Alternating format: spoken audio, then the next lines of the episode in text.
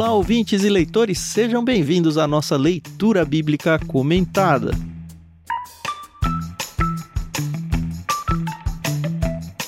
Eu sou Thiago André Monteiro, arroba Vulgutan, estou aqui com a Carol Simão e com o Ricardo César, o nosso querido Ricardinho, para a gente lidar com o capítulo 9 do profeta Oséias. Tudo bem com vocês? Oi, pessoal, tudo bem? Aqui é a Carol Simão e agora eu entendi porque é RC7. E eu achei que era Cristiano Ronaldo, agora bugou minha cabeça. Nossa, que Ronaldo loucura. Cristiano, a gente vai chamar ele de Ronaldo Cristiano agora. Pronto. Ronaldo Cristiano. Vou inverter isso aí, né? Não, o 7 é do CR7 mesmo, não? Ah, cara, quando eu era adolescente eu só assistia o Cristiano Ronaldo. Eu não te culpo. Você sempre tem um fã, né? Quando você joga bola, você sempre cria uma, Um ídolo do coração. é, uma apreciação, assim, um pouco exagerada às vezes. Ai, ai, eu entendo. Eu tenho dois meninos em casa. Um é apaixonado pelo Então. Haaland e o outro pelo Lewandowski. A única conversa Nossa. deles era: quem é melhor, Haaland ou Lewandowski? Só que um tá no começo de carreira e outro tá no final. É. Todos os dias eles brigam por causa disso. E todos os dias mesmos. Muito engraçado. Mas quem que gosta de quem? O Lucas gosta do Haaland e o Dani do Lewandowski. Hum. O Lewandowski não sabia na Copa do Mundo se ele ia torcer pro Brasil ou pra Polônia se os dois se enfrentassem. Pra você ver o nível. Ele pediu de Caramba, aniversário cara. uma camiseta do Barcelona escrita Lewandowski pra uma criança de 6 anos. Já é difícil achar uma camisa do Barcelona infantil. Cara, Tivemos que mandar pôr Lewandowski. ele gosta mesmo. Gosta. Pai, É. vamos viajar pra É, Polônia, pai? Por quê? Porque o Lewandowski é de lá. Nossa. Então, mas ele nada não tá lá, né? interessante lá. É, né? então. É, tipo isso. Enfim, Nossa, realmente, né? coisas que a gente dá risada. E esse foi o livro de Oséias, né? então, é melhor vir a risada, né? Porque daqui a pouco vem as lágrimas, né? O choro, né? O ranger É. de dentes. Tudo isso porque Ricardo César é RC7, o nickname, né? É. Quase perguntei aqui, quem é esse Ricardo César Pereira aí, quando você falou? Não dá, todo mundo chama de Ricardinho. Paciência. Já fica adulto, vai É. ser Ricardinho pra sempre. Daqui a pouco você fica sério, as pessoas chamam você de seu Ricardinho, que aí é a incongruência. Nossa, é verdade. Verdade, cara. Não vai fazer sentido nenhum. Fazer o quê, né? É a vida, né? É a vida.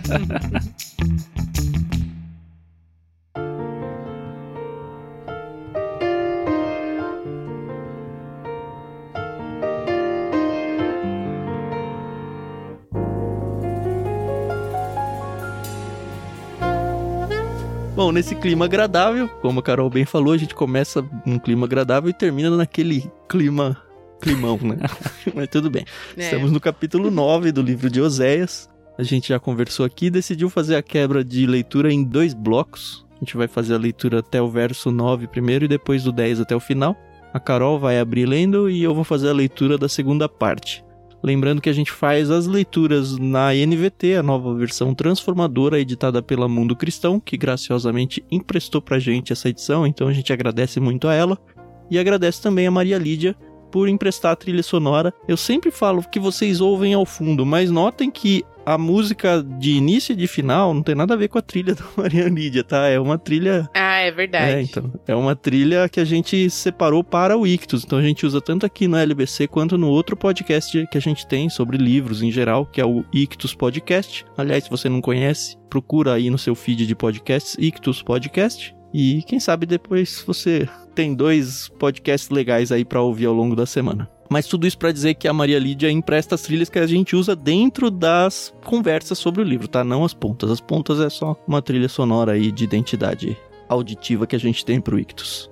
Dito isso, vamos ao capítulo 9, parte 1.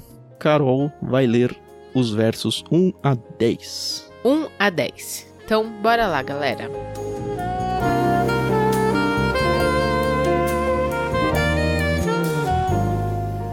Ó povo de Israel, não se alegre como as outras nações, pois vocês foram infiéis a seu Deus e se venderam como prostituta ao adorar outros deuses em toda a ira de cereal. Agora suas colheitas não bastarão para alimentá-los. Não haverá uvas para fazer vinho novo. Vocês não permanecerão na terra do Senhor. Em vez disso, voltarão para o Egito e na Assíria comerão alimentos impuros. Ali não apresentarão ofertas de vinho ao Senhor. Seus sacrifícios não agradarão. Serão impuros, como o alimento tocado por uma pessoa de luto. Todos que apresentarem esse sacrifício se contaminarão. Eles próprios comerão o alimento, mas não poderão oferecê-lo ao Senhor. O que oferecerão nos feriados sagrados? Como celebrarão as festas do Senhor? Mesmo que escapem da destruição nas mãos da Assíria, o Egito os conquistará e Mênfis os sepultará. A urtiga cobrirá seus tesouros de prata e espinhos invadirão as ruínas de suas casas. Chegou o tempo do castigo de Israel, o dia do acerto de contas. Sim, Israel se dará conta disso. Por causa de seu grande pecado e sua hostilidade, vocês dizem: os profetas enlouqueceram e os homens inspirados não passam de tolos. O profeta é um vigia sobre Israel para meu Deus. Mas por onde vai, encontra armadilhas. Até no templo de Deus enfrenta hostilidade. Meu povo faz coisas depravadas, como em Gibeá muito tempo atrás. Deus não esquecerá, certamente os castigará por seus pecados.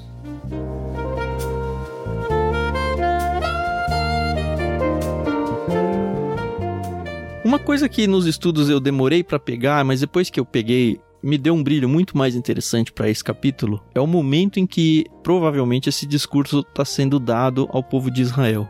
É quase certo que eles estão numa das festas de Israel, que muito provavelmente é a festa da colheita, ou a festa das cabanas, como era conhecida. E isso fica meio que na cara quando a gente abre o capítulo dizendo um contexto de festas, né? Ó povo de Israel, não se alegre como as outras nações, eles estão num momento alegre. Então é meio que uhum. o profeta Oséias trazendo uma mensagem aí de condenação, meio que para jogar água no chope deles que estão comemorando as colheitas aí, né? Sabe o que eu tava lembrando? Tava estudando isso daqui, e aí eu lembrei de um jogo de futebol. Olha só as nossas lembranças, né? O que, que tem na nossa cabeça. Eu lembrei de um jogo de futebol que tinha um jogador lá, brasileiro, já faz um tempinho. Esse jogador, ele não tava numa fase muito boa, mas o time dele nesse jogo tava perdendo. E aí, ele entrou no jogo. Ele, na verdade, começou o jogo como titular. O time tava perdendo. E ele tava jogando bem, por mais que a fase não fosse boa, né? Uhum. Então, tava jogando bem, tava indo bem e tal. E aí, o time tava perdendo por 2 a 1 um, ele foi lá e fez o gol. Empatou o jogo pro time dele. Uhum. E assim, ele tava super bem. Aquele jogo que você olha pro cara, ele pega na bola, você fala, vai acontecer alguma coisa. Uhum. O cara tá bem. Só que aí chegou em determinado momento do jogo, no final assim já, e o cara bem se esforçando para virar o jogo, né, fazer gol e tal, e o técnico tirou ele. aí eu fiquei pensando, nossa, que balde de água fria, né? O cara tá bem, o cara tá feliz, o cara tá empolgado, resolvendo o jogo pro time dele. E aí o técnico vai lá e tira ele do jogo. Simplesmente, né? E ele saiu bravo, tal, xingou a mãe e não sei o que lá do técnico. Mas eu vejo isso aqui, eu, eu, li isso daqui, né? Considerando até a questão do contexto que você falou, do pessoal alegre, né? Por causa da festa, porque tinha dado colheita, colheita grande. E aí o profeta chega e fala assim: não se alegra, não. E eu acho que até que a tradução da Almeida atualizada expressa melhor. Não se alegre, Israel, nem exulte. Tem uma ênfase, né? Uhum. Não se alegre e nem exulte como os outros povos. A NVT reduziu isso para uma expressão só. Uhum. Mas é, é mais enfático, né? É um baldão de água fria em cima uhum. do pessoal. Sim. Para eles não ficarem felizes por causa disso daí. É, e aí ele compara com os povos, né?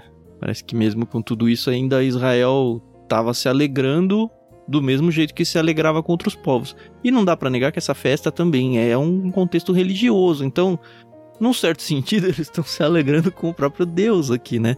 De um jeito que a gente já sabe, né? Tudo torto e tal, mas não deixa de ser isso daí. Agora, como que a gente tem alguma diquinha de que, cara, tá tudo errado? A gente já veio lendo, né? Já passou oito capítulos. Mas tem uma nota na Bíblia de Estudo da NVI, tá? Não da NVT.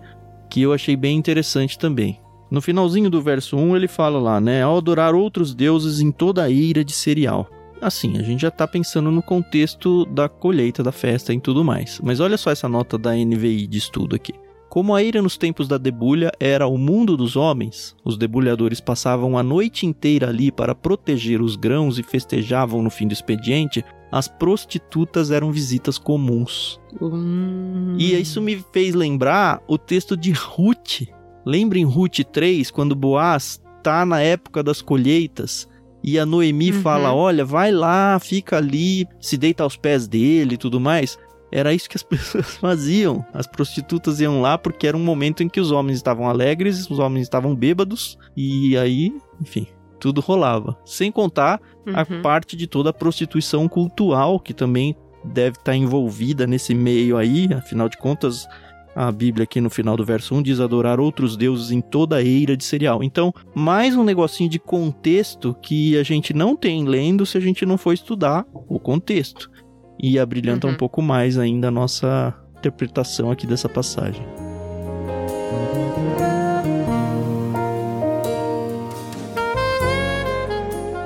Tem um, um elementinho aí de interpretação também na própria NVT. É. Esse próprio adorar, por exemplo, a Almeida atualizada não traduz dessa forma. E eu eu tô com a nova Almeida atualizada aqui também, né, Pra Uhum. comparar. Ela traduz assim: Você gostou de receber o pagamento de prostituta em todas as eiras de cereais. Esse adorar outros deuses em toda a eira de cereal que a NVT traduz já é interpretando A ideia de prostituição cultural, você diz, né? exatamente. Eu creio que eles interpretaram dessa forma, Uhum. no sentido da prostituição cultural mesmo. que é muito louco se a gente for pensar, porque eles estão numa festa para Deus, uma festa instruída por Deus, né? E aí mistura tudo, né? Uma mistura religiosa, uma mistura de pecados nesse meio, que claramente enoja ao Senhor Deus, né? É como se eles dissessem que quem concedeu essa colheita grande foi Baal, Exato. não exato. Deus. Por meio dos cultos absurdos que eles cometiam, Uhum. né? É o cúmulo mesmo, né? Pois é.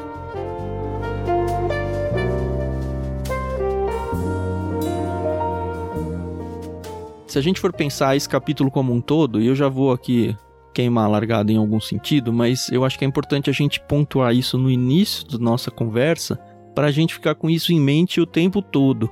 Esse capítulo inteiro, ele se resume em algumas partes que declaram quais são as características do banimento de Israel para ir como escravo lá para a Síria. Esses versos 1 e 2 que a gente já leu, declara, por exemplo, a perda da alegria. Então a gente encontra um Israel em festa alegre e o Senhor falando: olha, você vai perder a alegria. Essa é uma das características dessa condenação que você vai ter. Isso a gente enxerga claramente que é o tema central dos dois primeiros versos, né? Essa questão da alegria embebido aí nessa questão das colheitas e das prostitutas e tudo mais que a gente já falou.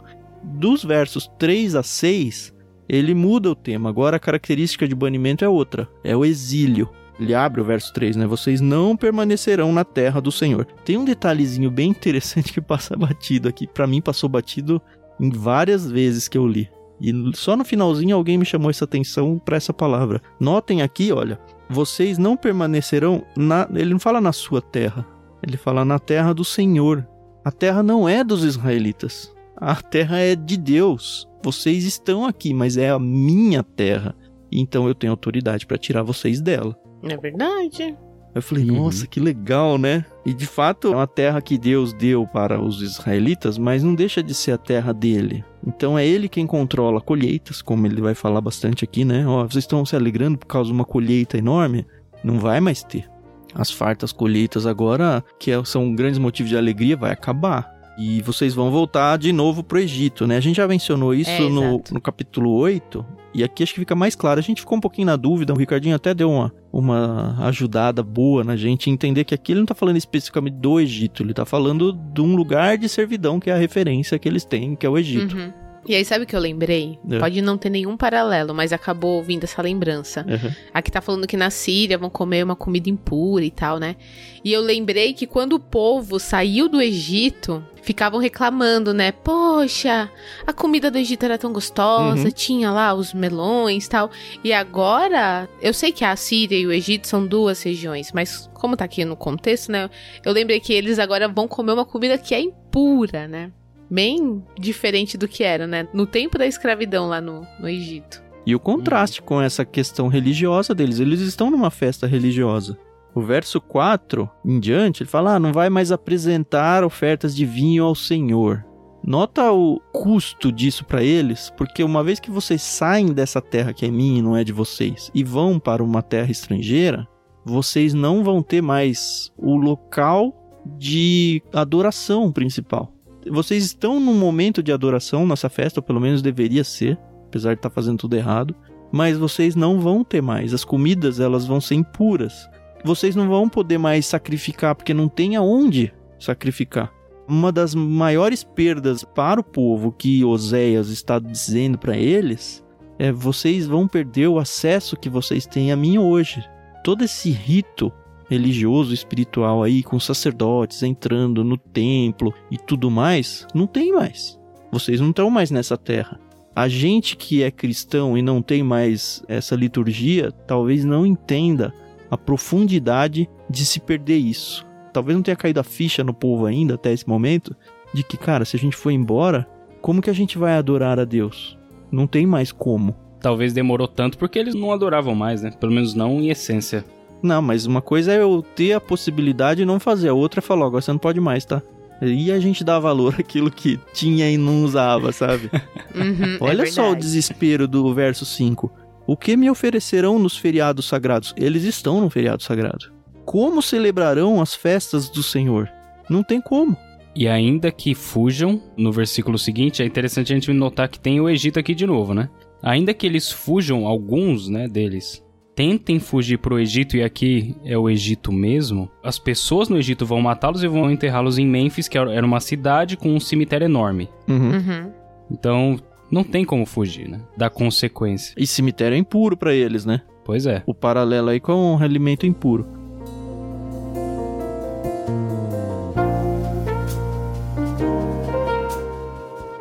E aí como que fica a terra que eles estão, né? A terra abençoada que mana leite e mel. A terra deles. A ortiga cobrirá seus tesouros de prata. Então toda a riqueza que eles têm não vale de nada, eles vão ser levados cativos. A riqueza vai ficar. Primeiro ela vai ser assaltada, né? Mas o que não for assaltado vai ficar. Os espinhos invadirão as ruínas de suas casas. Eu lendo isso daqui, eu imagino, sei lá, um São Paulo, que é onde eu vivo hoje, uma cidade rica, próspera, apocalíptica com tudo largado.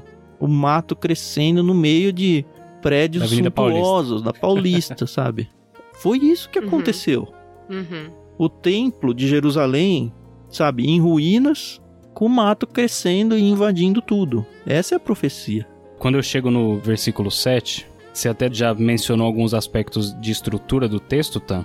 Uhum. Mas quando eu chego no 7, eu vejo que todas essas estruturas que você mencionou, todos esses pontos, eles estão dentro desse elemento do anúncio do castigo, né? O que vai acontecer. Quando a gente chega no 7, aí parece que vira um outro tópico maior.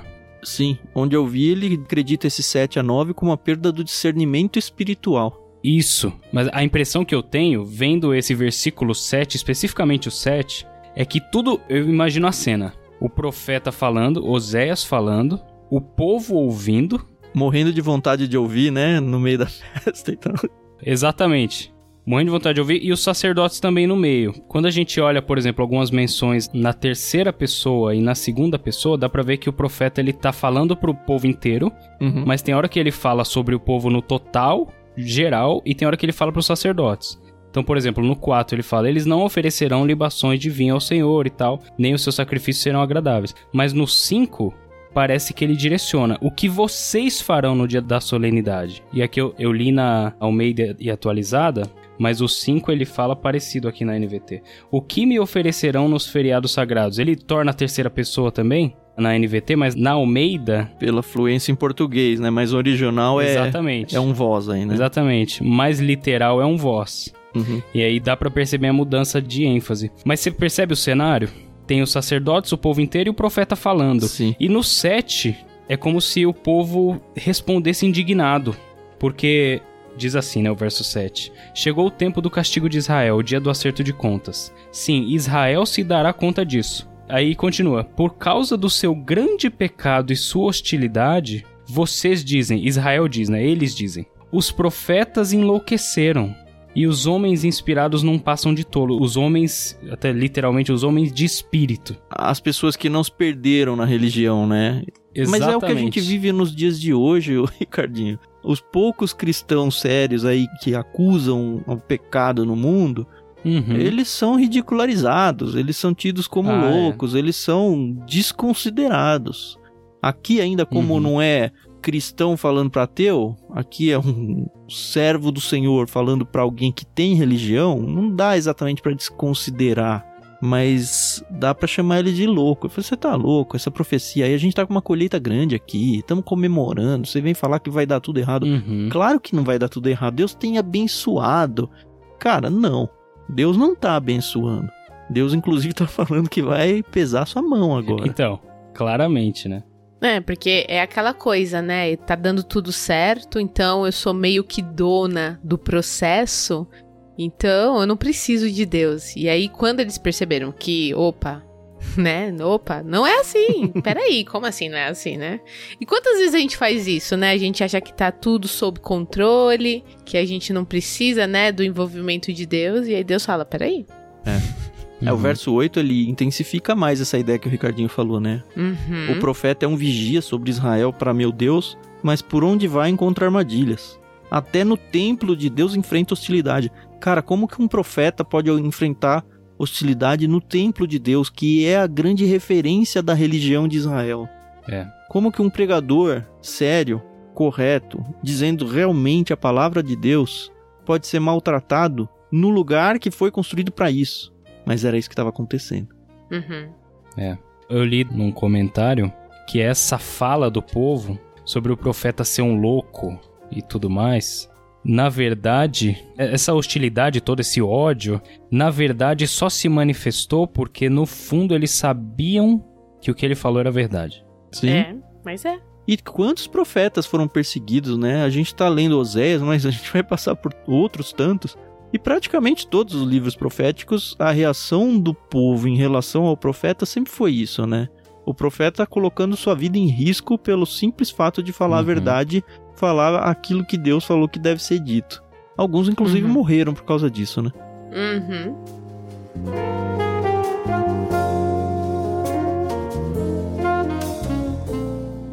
E para encerrar esse trechinho aqui no bloco 1, a gente tem a referência aqui no verso 9, né? Meu povo faz coisas depravadas como em Gibeá muito tempo atrás.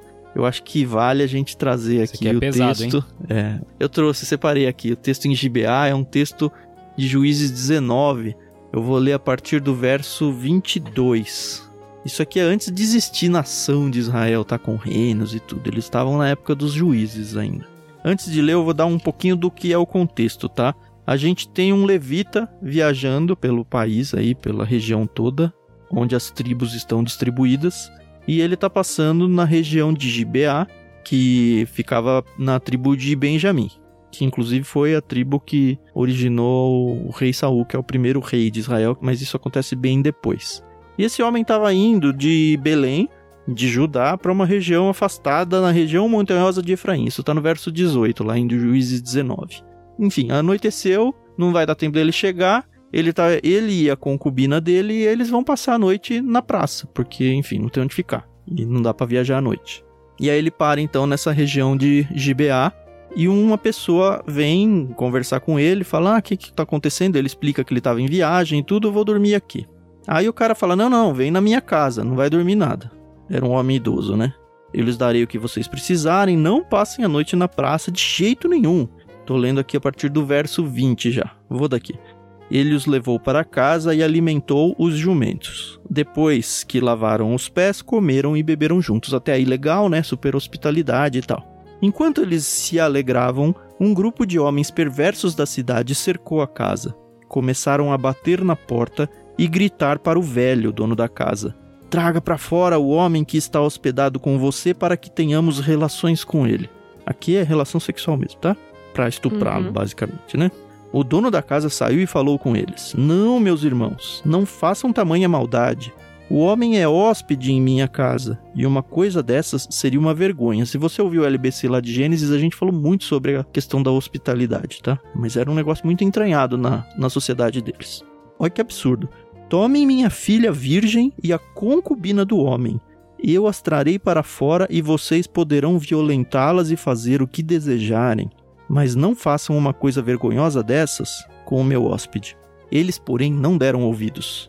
Então o levita pegou sua concubina e a empurrou para fora. Os homens da cidade abusaram dela e a estupraram a noite toda. Por fim, quando o sol começou a nascer, eles a largaram.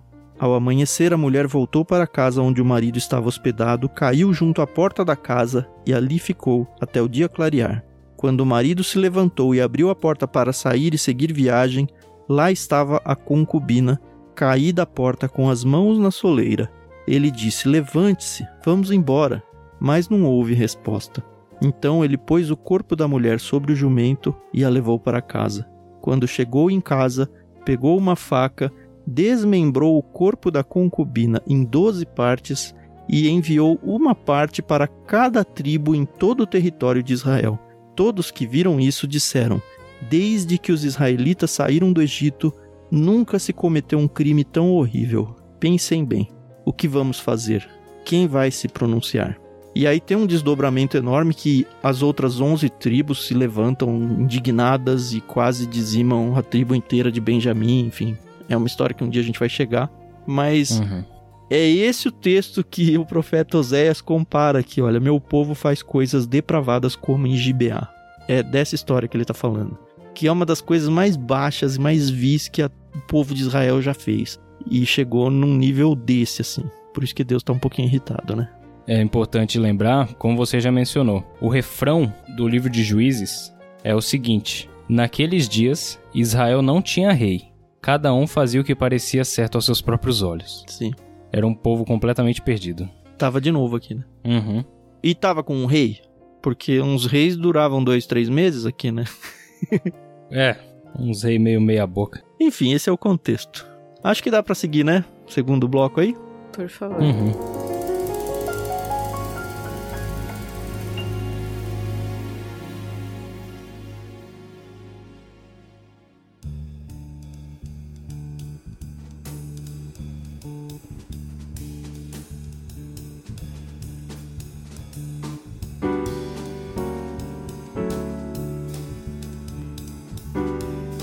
Então farei a leitura a partir do verso 10 até o final do capítulo.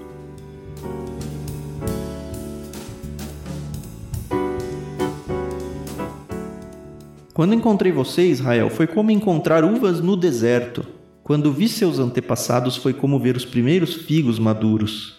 Mas eles me abandonaram por causa de Baal Peor e se entregaram à vergonhosa idolatria. Logo se tornaram tão repugnantes quanto o ídolo que adoravam. A glória de Israel fugirá como uma ave, pois não lhes nascerão filhos, não crescerão no ventre, nem sequer serão concebidos. Ainda que alguns de seus filhos cheguem a crescer, eu os tomarei de vocês. Será um dia terrível quando eu me afastar e os deixar sozinhos. Vi Israel se tornar bela como Tiro, agora, porém, entregará seus filhos para o massacre. Ó Senhor, o que devo pedir para teu povo? Pedirei ventres que não deem a luz e seios que não deem leite. Toda a perversidade deles começou em Gilgal. Ali comecei a odiá-los. Eu os expulsarei de minha terra por causa das suas maldades. Não os amarei mais, porque todos os seus líderes são rebeldes. O povo de Israel está ferido, suas raízes secaram, e eles não darão mais frutos. E se derem à luz, eu matarei seus filhos queridos. Meu Deus rejeitará os israelitas pois não lhe obedecem. Andarão sem rumo, errantes entre as nações.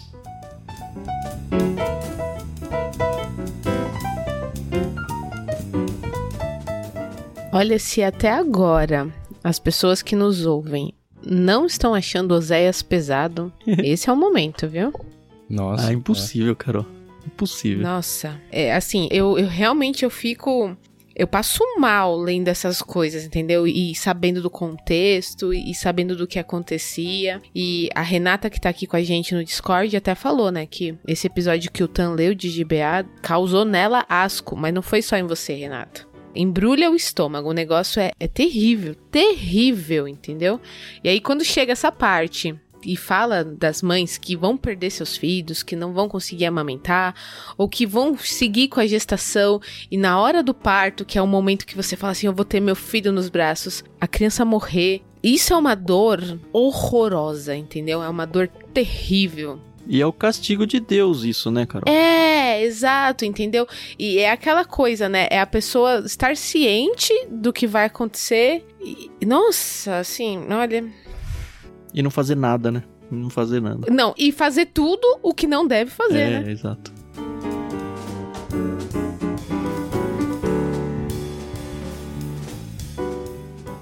E é muito triste de ver, porque Deus abre essa parte aí a partir do verso 10, lembrando do início, né? Poxa, Israel, Né? eu achei vocês como uvas no deserto. Cara, é impossível achar uva no deserto. Mas vocês foram tão especiais, tão milagrosos, que vocês são comparados a uvas no deserto. Figos maduros, né? É, então, coisas maravilhosas. Começou tão bem, sabe? Mas na hora de tirar o 10, vocês perderam de um jeito. Cara, não tem como. Aqui ele fala do Baal Peor, né? Antes de entrarem na Terra Prometida, Israel caiu ao idolatrar Baal Peor. Eu tenho aqui um outro texto Uhum. também pra gente trazer de contexto. Está em Números 25, dos versos 1 a 9. Enquanto estava acampado em Sitim, os homens de Israel começaram a manter relações sexuais com mulheres moabitas da região. Essas mulheres os convidaram para os sacrifícios a seus deuses e o povo participou da festa e adorou os deuses de Moabe. Assim os israelitas prestaram um culto a Baal em Peor, e a ira do Senhor se acendeu contra o povo. O Senhor disse a Moisés: Prenda todos os chefes do povo e execute-os diante do Senhor em plena luz do dia, para que sua ira ardente se afaste de Israel. Então Moisés ordenou aos juízes de Israel: Cada um de vocês executará os homens sob sua autoridade que participaram do culto a Baal em Peor. Nesse momento, enquanto todos choravam à entrada da tenda do encontro, um israelita levou para dentro de sua tenda uma mulher midianita diante dos olhos de Moisés e de toda a comunidade de Israel. Olha a audácia do cara, né?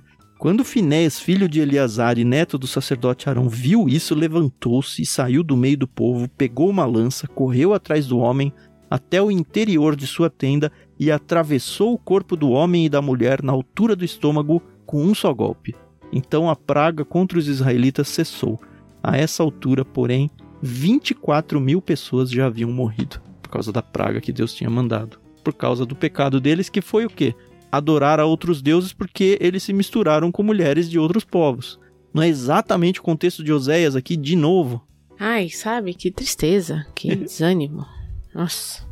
Mais triste ainda é pensar que depois do exílio eles vão voltar a fazer a mesma coisa.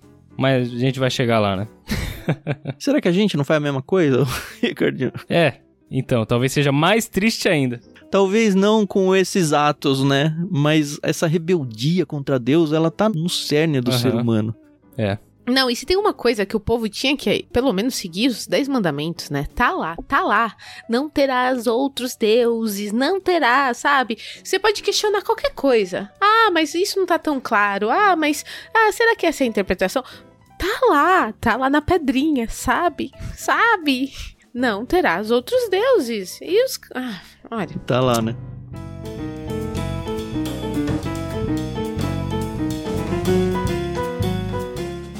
Foi interessante a ilustração que a Carol trouxe. Não é nem ilustração, né? Mas o jeito de ler e de pensar isso. Porque a Carol trouxe o cenário olhando com uma lupa. Então ela olhou uma família, uma mulher, o desespero dela, tendo a filha e tal. Que já, já deixa a gente desesperado, né? Mas pensa Uhum. aqui num contexto de nação de Israel, tá? O povo de Deus. Eles eram uma nação, perderam, vão perder, né? Tá prometido aqui. Eram uma nação perdendo seu território. Estão sendo levados, ó, não tem mais terra pra vocês. A terra é minha, Uhum. não é mais de vocês. E aí vem um outro castigo, que acho que é a parte mais forte disso daí, né? Não vai ter mais nascimento, não vai ter mais gravidez, não vai mais ter concepção. Se tiver concepção, vai morrer. O que que isso significa pra nação que nem território tem mais? Ela deixa de existir. Exato. Exato. Ela não Vai tem minguar. mais gerações futuras. É. Então, essa desobediência tá colocando em risco a existência de Israel como povo. Não tem mais. Uhum. E o irônico disso tudo é que a adoração deles, uma das principais, e a gente já falou isso algumas vezes nos episódios passados, é que era a deuses falsos que garantiam a fertilidade. É. Nossa, é verdade. Eu não tinha me tocado isso. Pois é, então, e Deus corta isso. Olha, vocês adoram deuses por causa da colheita? Não tem mais colheita. Vocês adoram deuses por causa da fertilidade? Não tem fertilidade. Meu Deus. Tem um, um elementinho aqui também, ó, no versículo 10. É. Quando viu seus antepassados, foi como ver os primeiros figos maduros. Na Almeida atualizada, figueiras maduras. Uhum. As primícias da figueira nova. O que, que você espera de uma figueira nova? Que com o tempo ela deu seu fruto. Uhum, Gere novas figueiras e. Exatamente, agora não tem mais fruto para Israel. Uhum. Porque eles buscaram ter frutos nos deuses falsos, né? Uhum. Então corta o fruto.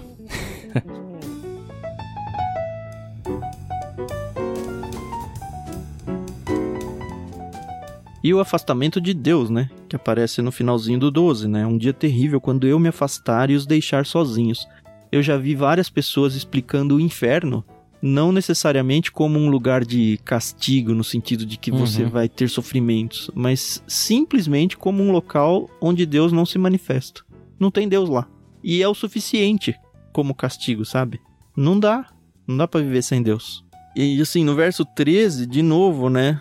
Aquela lembrança do que poderia ter sido, né? Tiro aqui é um par de cidades, né? Tiro e Sidom, né? Aqui tá mencionando só Tiro, mas era uma cidade litorânea, super próspera, super, super. E ele falou, olha, Israel se tornou bela como Tiro, essa cidade, né? Agora, porém, entregará seus filhos para o massacre. Então vocês tinham tudo, sabe? Tava tudo próspero, tudo perfeito, só porque vocês me tinham como Deus. Mas de repente vocês me deixaram de fora do mesmo jeito que vocês estavam procurando outros deuses, não vai ter Deus mais. E outros deuses também não vai ter, porque nunca teve, né? Não são de verdade. Então Deus vai tirando cada coisa assim que é rico e é precioso para Israel. Você afiança isso aqui em algo separado de mim? Não tem mais. Inclusive o próprio Deus. Que desesperador, É um gente. desespero Que mesmo. desesperador.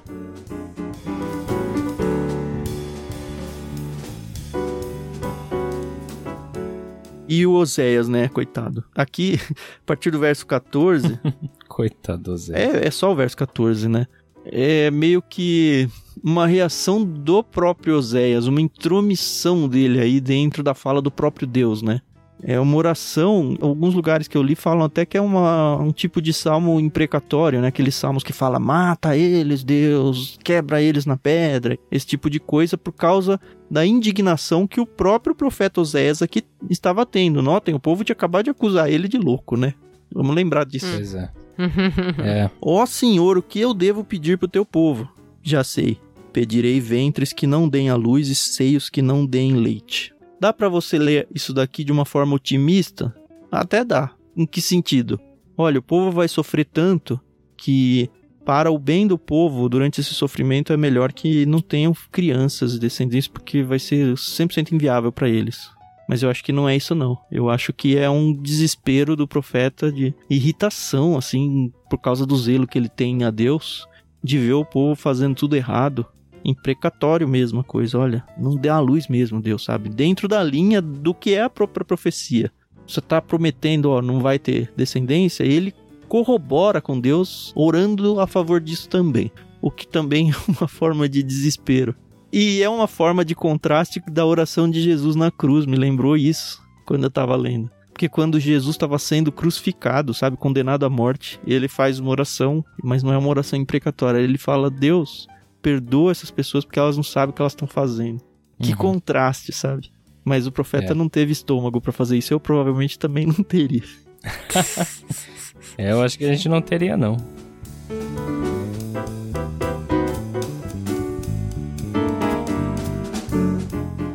Sabe o que é doido? Olha no 15, o profeta dizendo onde que isso começou. Em Gilgal, ali comecei a odiá-los. A gente falou dele lá no capítulo 4, não falou?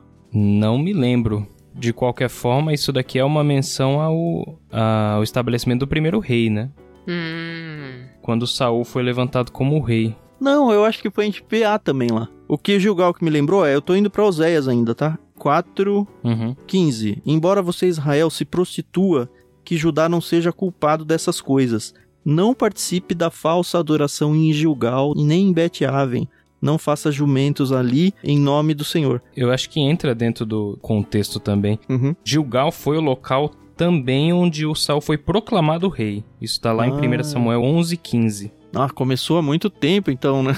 Pois é, se a gente lê a narrativa lá de 1 Samuel, a gente vai reparar que Deus ele ficou triste, porque quando o povo clamou pelo estabelecimento de um rei, como todas as outras nações, foi como se o povo estivesse ao mesmo tempo recusando o reinado do próprio Deus, né? Ah, Verdade. uhum. Isso é muito enfático e significativo, né, para esse ponto da história de Israel. Uhum. Acho que por isso que Oséias menciona. Toda a perversidade deles começou em Gilgal, porque eles recusaram a teocracia, né, o reinado de Deus. A conta Posso falar chegou. uma coisa? Hum. É. É engraçado. Eu nasci num lar cristão, frequento escola bíblica dominical desde que eu talvez tinha dias. E é muito interessante como a gente vai aprendendo como o povo de Israel, olha, foram escravos, como eles sofreram. Coitadinhos, né? Coitadinhos, mas olha, Jesus veio e, e morreu, não só por eles, mas por todos, né? Eu não estou tirando o peso das aulas de, de escola bíblica dominical. Uhum. Mas, gente, como é sério, entendeu? Uhum. Sabe? Foi, foi, é o povo escolhido por Deus. Por Deus, tá? O ser supremo aí das nossas vidas, do universo.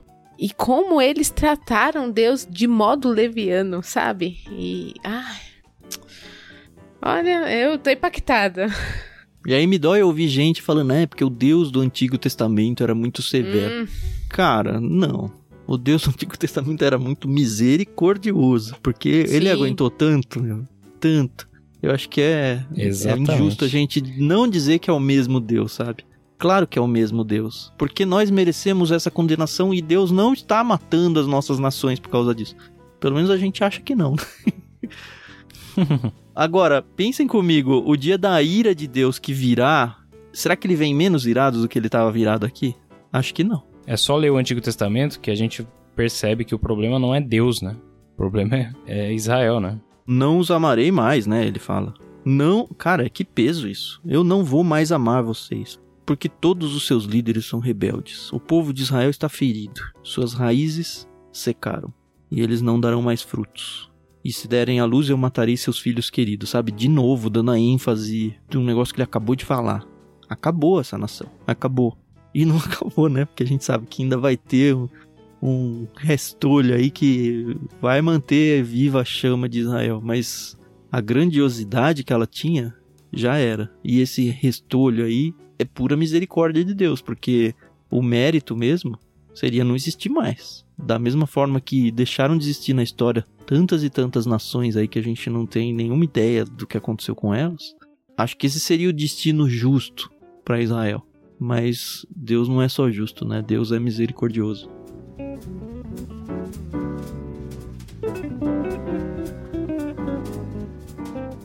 Verso 17, Deus falando as últimas palavras dele aí. Meu Deus rejeitará os israelitas. De novo, a gente tinha falado lá aquele trecho, né? Deus falando a minha terra, né? Nota Uhum. que essas palavras aqui são de Oséias. Ele fala, meu Deus, porque ele se manteve fiel. Não é o Deus de Israel, é o meu Deus. Meu Deus rejeitará os israelitas. Ele se aparta do povo de Israel aqui nessa frase. Pois não lhe obedecem, andarão sem rumo errantes entre as nações. E a gente ainda tá no, no meio aí, um pouquinho longe do final do livro, né? Passou aí a segunda metade, Uhum. mas não tem nem muito mais o que falar pra Israel, né? O que a gente espera, se você tá lendo esse livro a primeira vez, é que tá, a partir daqui vai ser o quê? O relato da Síria chegando. Não tem mais como condenar Israel, mais do que já tá condenado. Mas os capítulos seguintes ainda virão. Talvez tenha como condenar Judá, né? Vamos ver. Pois Por é. enquanto só tá em Efraim, né? É, vamos ver. Mais um pouquinho por semana, né? Eu espero que você esteja angustiado junto com a gente aqui em Oséias e use essa angústia pro bem, né? Pra fazer uma autocrítica e ver que, poxa, Deus pode estar tão decepcionado com a gente como já esteve com Israel um dia. Só que ainda dá tempo da gente fazer alguma coisa. Pra Israel parece que não dava mais, mas pra gente dá. Então coloca a sua vida em ordem, coloca o seu coração diante de Deus pede o perdão, sabe? Faz o que é necessário para esse relacionamento ser restabelecido enquanto ainda há tempo. É isso aí.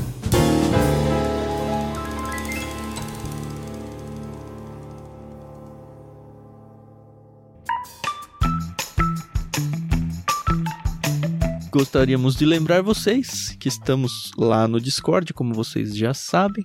Em todas as gravações a gente transmite ao vivo para quem está por lá. Então, se você tem ideia de acompanhar as gravações do LBC, você pode fazer isso estando no Discord. Tem link aí na descrição para você participar. É de graça. Por lá também a gente tem leituras coletivas, leitura da Bíblia está sendo feita em 2023 e ao longo de todos os anos aí, leituras de vários e vários livros aí de tudo quanto é jeito. Sem contar que é um espaço delicioso para a gente bater papo, né? Pessoas que têm chegado lá, tem sido uma delícia conversar com vocês. Então, se vocês querem ter uma proximidade com a gente, tá dado o caminho aí. Muito bem, obrigado Ricardinho, obrigado Carol. Semana que vem a gente volta com Oséias 10. Tchau, tchau. Obrigada, pessoal. É muito bom vocês estarem aqui com a gente, sofrendo com a gente, tá bom? Porque tá todo mundo sofrendo aqui. A gente se ouve no próximo episódio. Até mais. Falou, gente. Não façam como Israel, não recusem o reinado de Deus em vocês. Falou, gente. Até mais.